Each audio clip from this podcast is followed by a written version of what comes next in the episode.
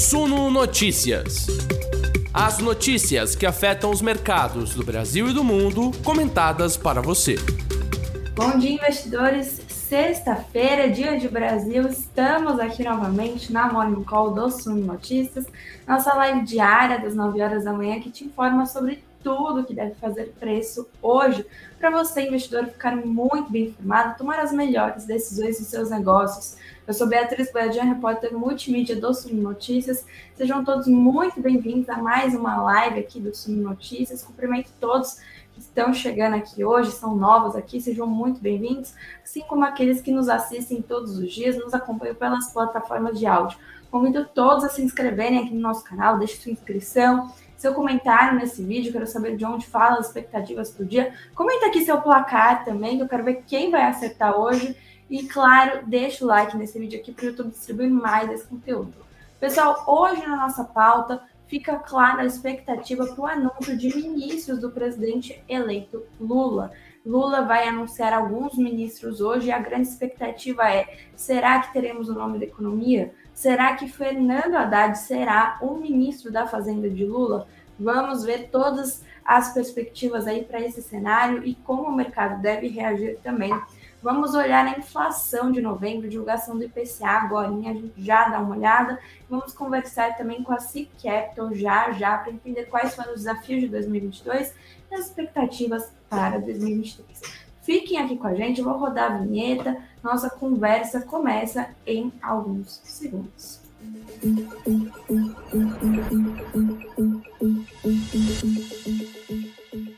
Bom dia, investidores, sejam todos muito bem-vindos. Quero saber se estão vendo bem aqui, imagem, áudio, está tudo certo. Deixando meu bom dia aqui para o Marcos, para a Popzinha Black Gold, para o Guilherme, para a Nancy, para o Marcos, é, para o Levi, para o Darth Vader ou para Darth Vader, não sei, para o César, para o outro César, Walter, Ricardo, Giovanni, Anthony, é, Anthony dizendo bolão dos ministros, né? Nem da Copa, mas quero ver todos os comentários de vocês aqui, deixem os placares que eu vou dar uma olhadinha já já. O Evandro dizendo que mora em Portugal e sempre acompanha a Suno, também é assinante. Que legal, obrigada pela sua participação aqui, pelo seu comentário. Pessoal, vamos olhar o IPCA, acabou de sair, IPCA aí já teve uma alta, como era esperado, a gente falou com os economistas da Suno nessa semana, para a gente entender as expectativas. Eu quero dar uma olhadinha aqui no IPCA de novembro com vocês, teve uma alta de 0,41%, influenciado pelo aumento dos combustíveis, né? Vamos ler juntos aqui. Índice Nacional de Preços ao Consumidor Amplo apresentou alta de 0,41%, em novembro, 0,18 ponto percentual abaixo do registrado em outubro, de 0,59%, e a inflação acumulada no ano chega a 5,13%, e nos últimos 12 meses a 5,90%, abaixo dos 6,47% observados nos 12 meses imediatamente anteriores. Informação divulgada hoje pelo é, IBGE dos nove grupos de produtos e serviços pesquisados, sete tiveram alta em novembro e o grupo de transportes alimentação e bebidas foram os que mais impactaram de forma mais expressiva o índice do mês. Juntos, os dois contribuíram com cerca de 71% do IPCA de novembro. Já a maior variação veio de vestuário, ficando acima de 1% pelo quarto mês consecutivo. O grupo Saúde e Cuidados Pessoais ficou próximo da estabilidade, mostrando uma desaceleração em relação a outubro. É, a habitação, por sua vez, ficou acima do observado no mês anterior, né? Também vemos a alta do grupo transportes provocada principalmente pelo aumento dos combustíveis, que em outubro haviam recuado 1,27%. Preços do etanol, da gasolina e do óleo diesel subiram em novembro e a exceção foi o gás veicular, com queda de 1,77%. Gasolina, em particular, exerceu maior impacto individual no índice do mês, com 0,14 ponto percentual. Vale destacar também as altas de emplacamento e licença e automóvel novo, seguro voluntário de veículo também, que contribuíram conjuntamente com 0,07 ponto percentual. No lado das quedas, os preços das passagens aéreas recuaram 9,80% após as altas de 8,22% em setembro e 27,38% em outubro. É, o gerente da pesquisa, Pedro Kislanov, disse: a alta da gasolina está ligada ao aumento do preço do etanol. Isso ocorreu por conta de um período de entre-safra da produção de cana-de-açúcar. A gasolina leva álcool anidro em sua composição. Já em alimentação e bebidas, os maiores responsáveis pela alta de 0,53% foram os alimentos de consumo no domicílio e as maiores variações vieram da cebola e do tomate, cujos preços já haviam subido em outubro. Também houve uma alta nos preços das frutas. Comentem aí como está essa situação dos combustíveis, dos alimentos, onde vocês moram, se vocês já estão sentindo aí essa alta da inflação no consumo diário de vocês. Bom, também para a gente dar uma olhadinha hoje, que com certeza deve fazer preço, você investidor tem que ficar atento, é sobre esse anúncio aí do presidente eleito Lula sobre ministros, né? É hoje às 10h45 da manhã, o jogo é só meio-dia, vai dar tempo da gente acompanhar. Fiquem de olho aqui nos notícias também. Vou colocar aqui na tela para nós acompanharmos juntos aqui é, quais são as perspectivas aí deste anúncio de Lula, né? Bom, Lula deve antecipar aí é, os nomes dos ministros, né, da Casa Civil, Defesa, Just, Justiça e Segurança Pública e da Fazenda. Claro que a nossa maior expectativa fica ao redor da Fazenda, né? Lembrando aí que o Ministério é, da Economia que a gente vê hoje no governo Bolsonaro provavelmente será dissolvido aí em diversos ministérios, né? Então é a fazenda, o planejamento, a indústria e tudo isso a gente vai acompanhar terão nomes, né, que vão liderar essas pastas e hoje a expectativa grande é para o anúncio da fazenda com o nome de Fernando Haddad, né, ex-prefeito de São Paulo, ex-ministro aí da educação no, no comando da fazenda. Bom, segundo informações divulgadas pela CNN Brasil, Lula afirmou para dirigentes petistas que pretende confirmar nomes que já saíram na imprensa. Dessa forma, os possíveis nomeados seriam Fernando Haddad na Fazenda, Rui Costa na Casa Civil, José Múcio Monteiro na Defesa e Flávio Dino na pasta de Justiça e Segurança Pública, né? Bom, quero saber primeiro o que vocês acham desses nomes e como vocês acham que o mercado vai reagir. Inclusive, tem enquete aqui para vocês votarem. O que vocês acham aí de Haddad na Fazenda? Será que vai rolar? Como vai ser esse trabalho, né? E por que Lula deve antecipar agora esse comunicado dos nomes, né?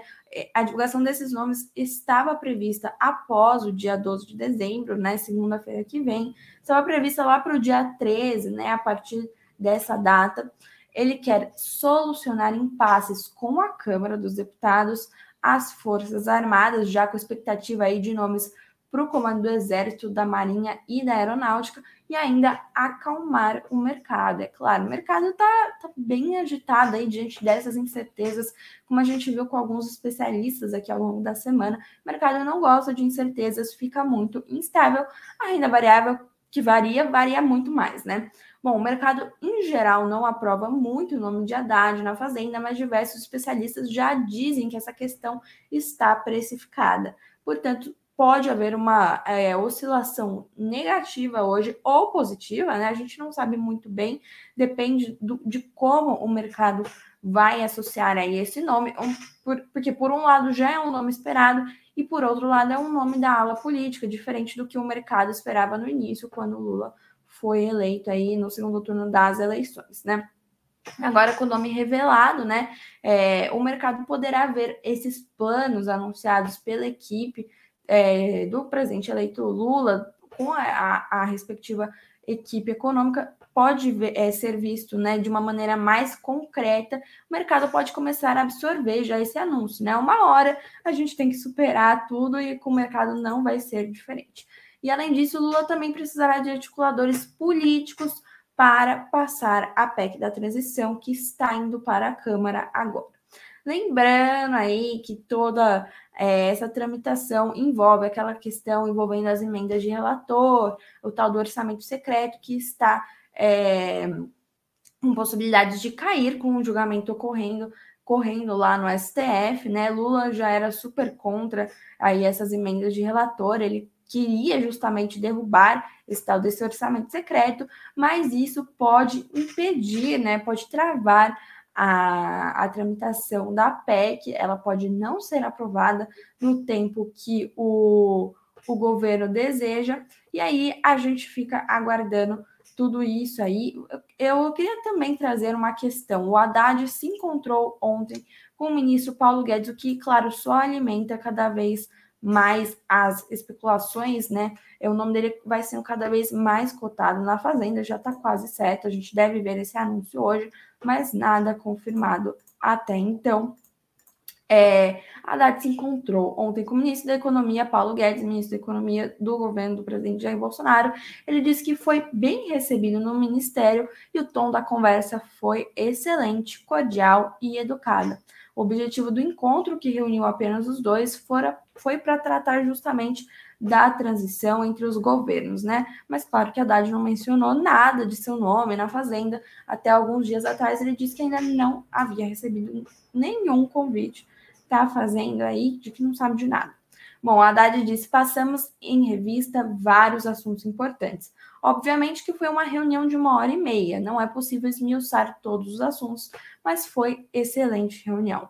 Fui muito bem recebido, definimos a agenda de trabalho a partir da semana que vem. Ele afirmou aí, portanto, o nome vai ficando cada vez mais forte né, na cotação aí para o Ministério da Fazenda, talvez a gente veja aqui é, é, seu, é o anúncio do nome logo em seguida, e aí a gente vê também aqui essa notícia no Sumo Notícias que diz Haddad defende o conceito de neutralidade fiscal, né? Bom, ele disse o que a gente procurou passar na transição é conceito de neutralidade fiscal ou seja, a despesa em proporção ao PIB de 2023 não pode ser menor que a despesa em proporção ao PIB de 2022, para que não chegue em dezembro do ano que vem com problemas de dezembro deste ano, né? Se referindo aí é, à dificuldade que o governo atual está tendo para arcar com as despesas, né? Então a gente está vendo bolsas em universidades públicas suspensas, os passaportes não estão conseguindo ser é, emitidos por conta de falta de verbas mesmo, e aí o governo está tendo de cortar diversas verbas de diversos setores para arcar aí com esses custos que faltam para fechar as contas neste ano. Haddad também afirmou que a reunião com Guedes tratou de um plano geral de voo, Falamos sobre muitos assuntos importantes, disse o ex-prefeito, e Haddad voltou a defender a reforma tributária e a construção de um novo arcabouço fiscal no país, mas sem detalhar a melhor fórmula para a âncora. Bom, pessoal, é 10h45 esse anúncio. A gente fica de olho nisso. Fiquem de olho aqui no Sumo Notícias também, 10h45 estaremos aqui, possivelmente ao vivo, para cobrir toda essa pauta, que é o grande foco do dia para vocês, é o que deve fazer preço hoje, né? Bom, agora para a gente descontrair um pouco, é, eu vou chamar o Gustavo Haas aqui, que é sócio e gestor da C né? Vocês, antes de chamar ele, eu quero fazer uma breve introdução. Vocês já devem ter ouvido falar do nome Cirela, né? Muitos aqui eu sei que investem também. E o que você pode não saber ainda é que incorporadora, construtora, tem a sua própria gestora de recursos, né? A Capital, que atua em logística e crédito imobiliário, é responsável, inclusive, pelo é, CYCR11, né? Fundo imobiliário tem títulos de renda fixa atrelados ao mercado imobiliário, como os CRIs, que vocês muito bem conhecem. Se não conhecem também, vão ficar conhecendo agora. Vou chamar o Gustavo aqui. Gustavo, seja bem-vindo. Muito obrigada pela sua participação aqui com a gente hoje. Oi, oi Beatriz, obrigado vocês pelo convite. Bom, é, quero começar já falando, né? Vocês têm o CYCR11, né? O fundo imobiliário de vocês. Queria entender como é a escolha, né, dos produtos financeiros que vocês investem, né, na carteira do fundo. Legal. É, a gente faz é, o, o, o, grosso das operações que a gente faz nesse fundo são de CRIs mesmo, né? Que é o CRI, que é o Certificado de Recebíveis Imobiliário que é um título de renda fixa, de crédito, então a gente empresta dinheiro para empresas, principalmente imobiliárias, é, com lastro, ou a gente pega garantia de imóvel, ou lastro em recebíveis dessa própria empresa. Então, o nosso julgamento aqui é com base em risco-retorno. A gente entende o risco né, do, da empresa, o tamanho da empresa, a chance dela defaultar nesse crédito, e a gente busca um retorno, a gente cobra uma taxa de juros dessa empresa no pagamento. Então, a análise tem sempre esses dois fatores. O jeito que a gente prefere se posicionar aqui é pegando empresas que são um pouco mais consolidadas, né, empresas que são médias, pelo menos, faturamento é em torno de 300 milhões de reais. Então, a gente não gosta de ir para CRIs que tem risco muito alto e a gente também não busca nos CRIs aquele retorno super, super alto. O que a gente faz no nosso fundo é tentar buscar uma simetria de risco-retorno, porque a gente acha que empresas médias no Brasil têm menos capacidade de funding com dinheiro subsidiado de poupança e a gente consegue bons spreads a riscos é, é, é um pouquinho mais baixos do que a gente é, é, teria com empresas muito pequenininhas. Legal, eu queria voltar só um pouco, né, para a nossa audiência compreender completamente, porque é, esses uhum. investimentos em CRIs é, são fundos de papel, né? É, uhum. Que a uhum. gente chama, mas muitas pessoas não entendem né, essa, essa concepção. Como um fundo de papel é um fundo imobiliário. Eu queria que você explicasse da, da, usando todo o seu didatismo aqui para nossa audiência conseguir entender melhor como funciona essa questão.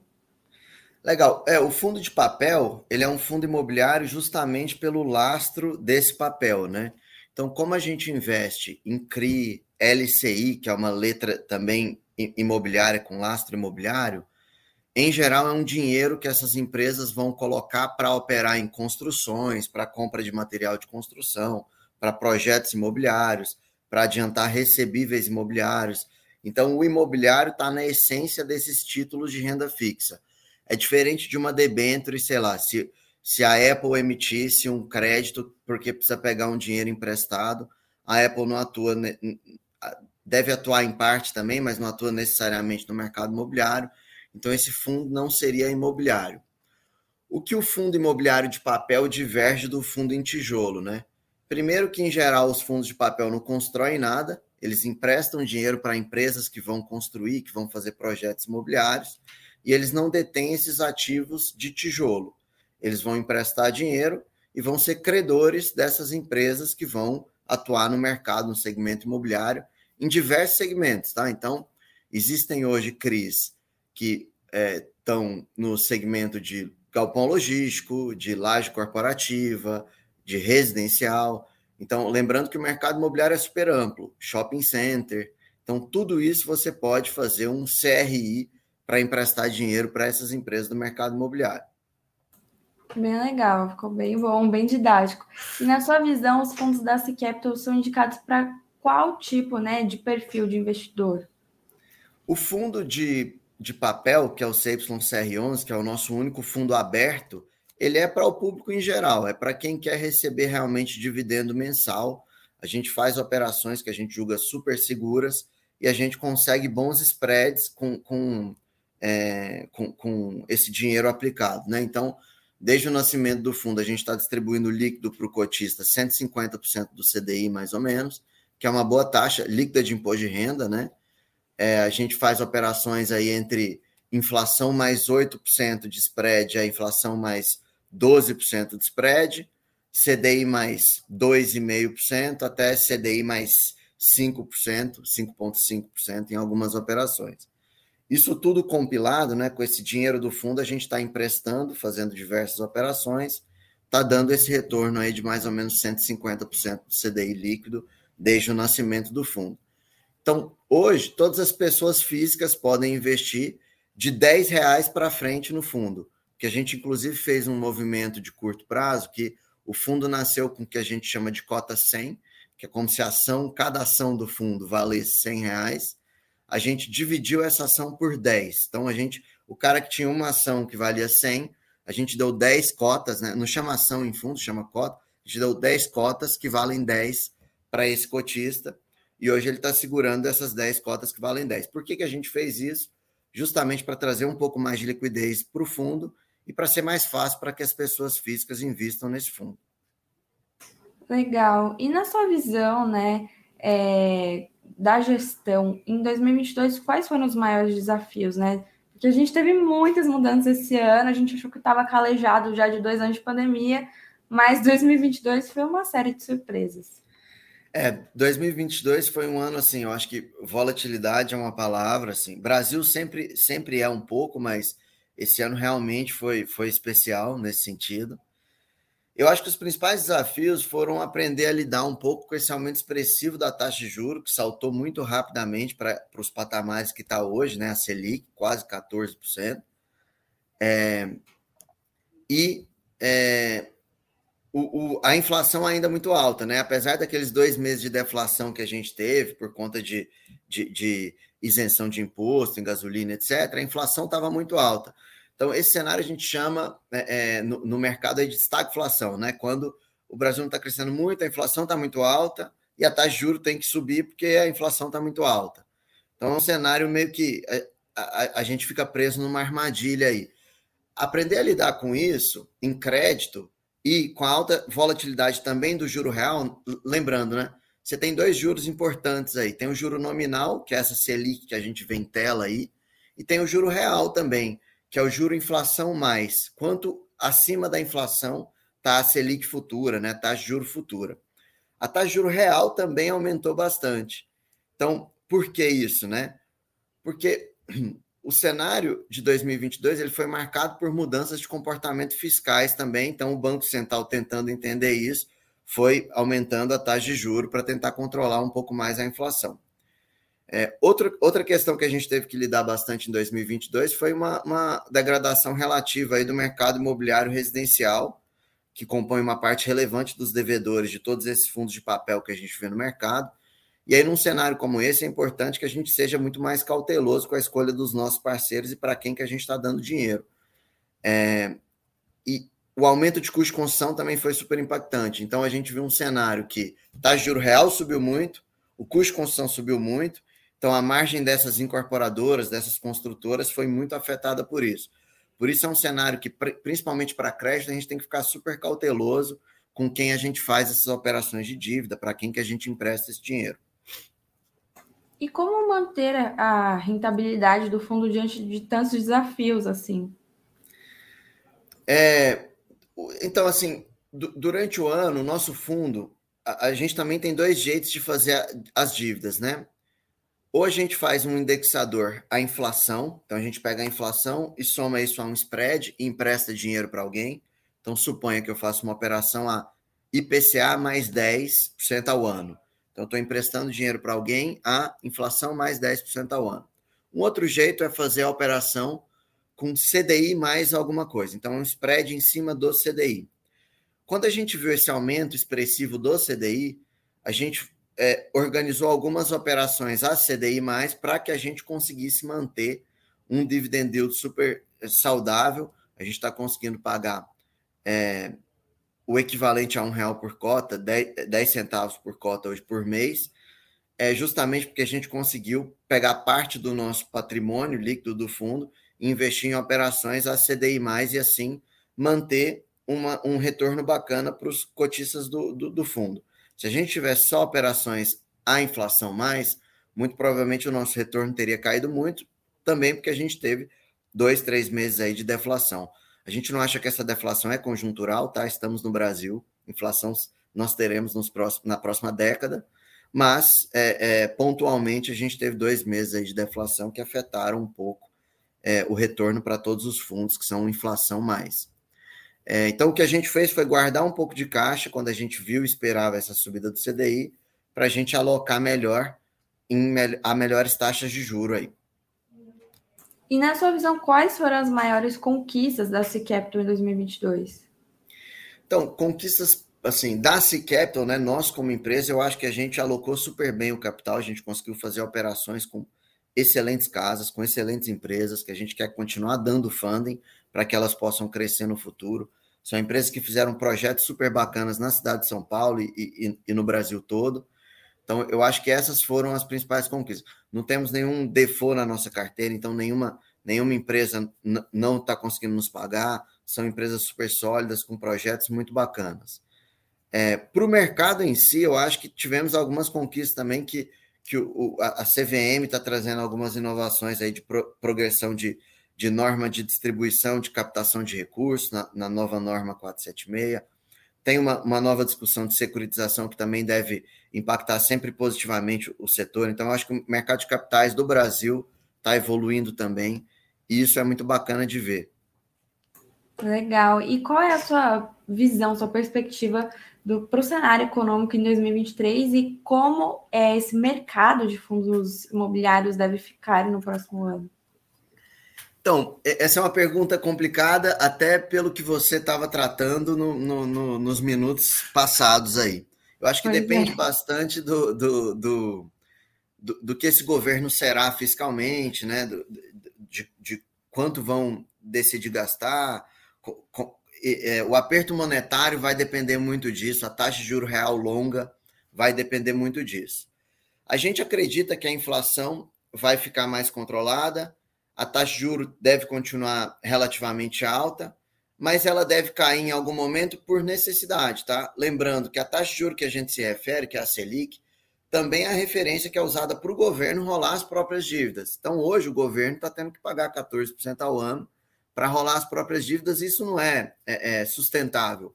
Hoje a gente tem um Banco Central que ele é independente e a taxa de juros só diminuirá se o governo der sinalizações muito claras que a taxa de juros pode, pode diminuir mesmo. É, então, dito isso, a gente não acha que, que a taxa de juros vai continuar tão alta assim e a, a caída da taxa de juros nominal e real ela é muito positiva para os fundos imobiliários em geral. Então, tanto para os fundos de tijolo quanto para os fundos de papel. E o mercado imobiliário em si, né? Uma diminuição da taxa de juro aumenta a nossa capacidade, até como cliente, pessoa física, de comprar um apartamento, porque a gente consegue se financiar mais barato e tal. Então, voltando, eu acho que é um cenário meio que binário. Se, não, se esse aperto monetário tiver que continuar, porque o fiscal está muito descontrolado, aí eu acho que a gente vai passar maus bocados no ano que vem e nos próximos dois, três, quatro anos. Como eu não acho que é isso que vai acontecer, eu acho que vamos chegar num meio termo que funciona, para o Brasil andar para frente mesmo, eu acho que o cenário vai ser positivo é, para fundos imobiliários, é, tanto de tijolo quanto de papel. Eu acho que o pior hoje para o investidor, né, tanto pessoa física quanto institucional, são as, incer as incertezas. Eu acho que entrando o novo governo no começo do ano que vem e a turma entendendo um pouco aonde que está pisando, eu acho que já melhora um pouco a perspectiva futura. Essas coisas serão precificadas e aí a gente começa a poder trabalhar de novo. Legal, ótima análise. É, e qual é a sua dica, né, para quem está começando a investir agora e antes e durante o investimento nesse setor específico dos fundos imobiliários? Qual é a sua sugestão, as suas dicas aí? Legal. Ó, a primeira dica eu acho que é escolher bem os gestores, então conhecer as pessoas que estão alocando o dinheiro que você está. Vocês são os clientes, né? Vocês são os cotistas, o dinheiro é de todos vocês. Então, escolha bem os gestores, porque você está efetivamente dando dinheiro para essas pessoas investirem é, é, e confiando que essas pessoas são capacitadas para fazê-lo. A outra dica que eu dou é que esse, os investimentos a gente tem que olhar numa ótica de mais longo prazo. Né? Um movimento que a gente viu que é super comum no mercado é que, por exemplo, bateu dois meses de deflação, então o retorno de fundos de papel diminuiu um pouco por dois, três meses, e a gente vê uma saída expressiva de capital, a diminuição do valor da cota, coisas nesse sentido. Isso é muito ruim até para quem está vendendo as cotas e está tirando dinheiro disso, porque você acaba tendo um prejuízo num negócio que no longo prazo te daria bastante dinheiro. Então, eu acho que você, assim, idealmente, né, olhe um horizonte de investimento mais longo. Se você quer ter alocação no mercado imobiliário, seja em fundos de tijolo, fundos de papel, né, seja via dívida, seja via equity, seja via eh, eh, projetos, é, olhe isso sempre numa ótica de mais longo prazo, que aí o, o, os investimentos em bons gestores se pagarão, não tenho dúvida. Maravilha. Gustavo, muito obrigada pela sua participação hoje, nesse dia de Brasil, esse dia super agitado aqui. Obrigada, portas sempre abertas Sumo Notícias. Você já é da casa, já sabe, né? Muito obrigado, Beatriz. Obrigado o convite aí. Obrigada a você. Ótimo dia, ótima sexta-feira, bom final de semana e até mais. Você também. Tchau, tchau. Obrigada. Bom, pessoal, eu tenho mais uma noticiazinha aqui para vocês, mas eu volto aqui em uns segundos. Quero passar um conteúdo para vocês antes. Esse é um recado importante para você, investidor. confira as melhores ações para 2023. Me reuni com grandes especialistas do mercado para debater as perspectivas para o próximo ano de 2023. Você pode se tornar o novo tubarão dos investimentos. Assista a live 100% gratuita e online com especialistas da Suno Research e da Messa Investimentos. Clica aqui embaixo em Saiba Mais e confira todas as previsões para esse novo ano de 2023. Te vejo lá.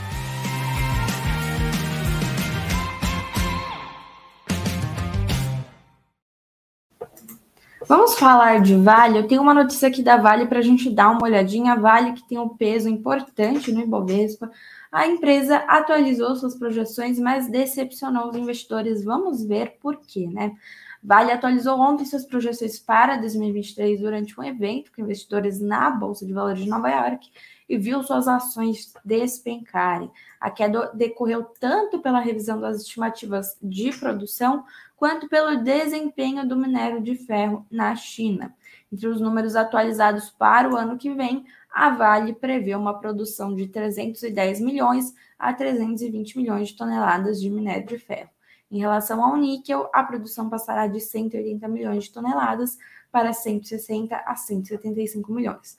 Já o cobre, cuja produção atual é de 100, 260 milhões de toneladas, perdão, subirá para entre 335 e 370 milhões. Além disso, a mineradora atualizou também a projeção de fluxo de caixa livre para 2026, cujo valor poderá variar entre 5,7 bilhões a 12,4 bilhões de dólares. Porém, os valores poderão variar a depender das cotações médias anuais de minério de ferro, níquel e cobre, né? Apesar do otimismo nas atualizações, a mineradora figurou uma das maiores quedas do Ibovespa ontem, né? Aliás, anteontem, na quarta-feira, dia 7 de dezembro, fechando o pregão com baixa de 3,56%, né? A queda teve como motivos o minério de ferro e o cobre, que sofreram baixas no exterior. Em Singapura, o minério de ferro caiu mais de 2% e o cobre teve queda de mais de 1% em Londres, né? Também, é, conforme apontaram analistas do Goldman Sachs, essa não é a principal razão para os investidores estarem cautelosos com a Vale. Segundo eles, apesar da lenta recuperação da demanda da China, notícias sobre a reabertura e medidas imobiliárias podem apoiar o mercado de desempenho no preço das ações. Comentem aí se vocês investem na Vale, se vocês acham que vale a pena investir ou não. Pessoal, vou colocar aqui nossa música. Quero ver o, os votos aí na nossa enquete, o que, que a nossa audiência está achando com a possibilidade do anúncio que acontece já, já, pessoal é daqui a pouco, 10h45, Lula vai anunciar alguns dos seus ministros, incluindo aí, talvez, possivelmente, para a Fazenda, que é a maior expectativa do mercado e a nossa também. Perguntei o que vocês acham justamente de Haddad na economia. Tivemos 153 votos, 72% da nossa audiência acha péssimo e nada mais. 15% acredita ser razoável, pois é um nome equilibrado, e 11% diz que é ótimo, que ele fará um bom trabalho. Bom, eu estou vendo os comentários de vocês. Muito obrigada pela participação de todos. Evandro diz que investe na Vale e tem algumas ações. O Franklin diz: Estou atrasado hoje, mas o like foi dado, enquete respondida. Muito obrigada pela sua participação. Guilherme dizendo longo prazo sempre. Marcos dizendo girar a carteira é uma das piores ideias de um investidor, longo prazo. É, deixa eu ver aqui mais. Gente, eu não estou de PT, eu estou de rosa. Eu gosto de usar rosa, é só isso. Sem crise aqui nessa live. Bom, cobertura já já sobre o anúncio de Lula. Os ministros serão anunciados hoje, alguns deles. 10h45, volta aqui no Sul Notícias, porque a gente vai estar de olho nisso com você, investidor. Enquanto isso, fiquem lá no suno.com.br barra notícias, site atualizado aí dia inteirinho para vocês. 19 horas tem mais live. Quem vai comandar essa live hoje sou eu. Hoje eu que mando aqui. E daqui a pouco a gente volta já com mais atualizações sobre esse novo governo. Ótima sexta-feira para todos que ficam por aqui. Bom jogo. Apostem bastante aí no bolão. Bons negócios hoje e até mais.